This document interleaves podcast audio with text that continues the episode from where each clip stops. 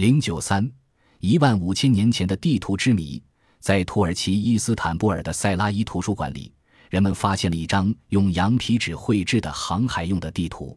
地图上有土耳其海军上将皮里赖斯的签名，日期是公元一五一三年。赖斯本是希腊人，一五五四年在开罗被杀。他是著名海盗马尔赖斯的侄儿，一生都在大海上鏖战。像他这样的人，拥有一张航海地图，本来不算是稀罕的事。但是赖斯的这张地图却是一张稀世罕见的古地图。它不可能是赖斯本人或他同时代的人绘制的。这张地图是一张复制品，它的原版是在极其遥远的古代绘制的。在这张地图上，准确地标画着大西洋两岸大陆的轮廓，北美洲和南美洲的地理位置也准确无误，尤其是南美洲的亚马逊河流域、委内瑞拉湾和和恩角等地都标画得十分精确。更令人惊奇的是。这张地图上清楚地标画出整个南极洲的轮廓。大家知道，南极大陆是在1818年才发现的。然而，赖斯地图上的南极洲大陆不仅跟现代地图相符，而且还画出了现在已被冰层覆盖的南极大陆两侧的海岸线，其中有以奎莫朗德地区最清楚。南极的这个地区被冰层覆盖已经有十五万年了，这就是说。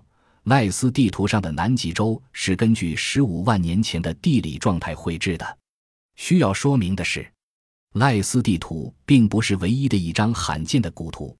因三百三十九年，杜尔瑟特有一张航海图，十分精确地标画着地中海和整个欧洲的位置。根据许多事实判断，这张地图也是复制品，就是说，它原版的绘制年代要比这早得多。从地图本身来看。绘制地图所掌握的地理等方面的知识，远比十四、十五甚至十六世纪的人要全面得多。在希腊一些普托利麦斯年代的地图上，人们可以看到现今的一些地区还被冰川覆盖着，而另一些地区却没有被冰川全部覆盖。这一切都表明，这些地图是在很远很远的古代绘制的，因为瑞典为冰川覆盖的年代至今已经很远了。而在普托利麦斯朝代，这些冰川早似消失。一五三一年，奥隆丘斯福纳尤斯有一张地图，上面标出的南极洲的大小与现代人绘制的地图相比几乎完全一致。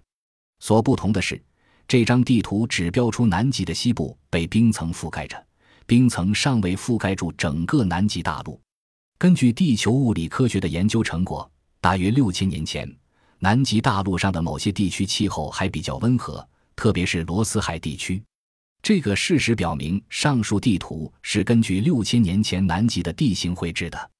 一五五九年，另一张土耳其地图也精确地标画着南极洲和北美洲的太平洋海岸线。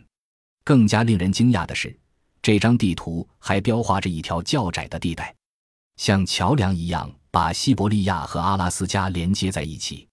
但是，连接西伯利亚和阿拉斯加的这块地区的消失，至少已有三万年了。而这张地图的绘制者对此却了解得如此清楚，竟把它绘制在自己的地图上。类似的例子不胜枚举。纵观这些古代地图，人们注意到，他们标画的陆地是地球上几千年前甚至几万年前的大地图形。这些地图绘制的很精确，要绘制出这样的地图。必然掌握地球的形状、大地的构造、球体三角学等等方面的科学知识。另外，还必须有先进的交通工具和制图手段。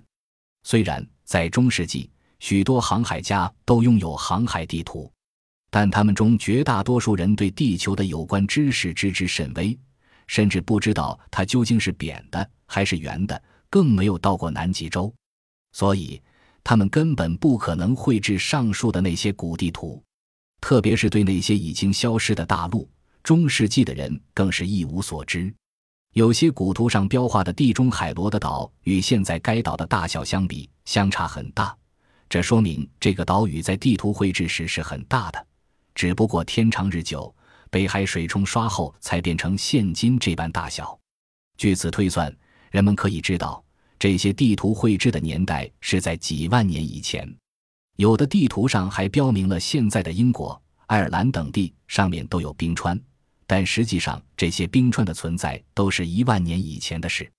总之，这一切都在说明，这些古地图不是中世纪的人们所绘制的。那么，是谁绘制了这些古地图呢？有一些科学家认为，只有两种可能：一是外星人，二是地球上的古人。但两种看法都没有确凿的证据来证实，因此说古地图至今仍是个谜。本集播放完毕，感谢您的收听，喜欢请订阅加关注，主页有更多精彩内容。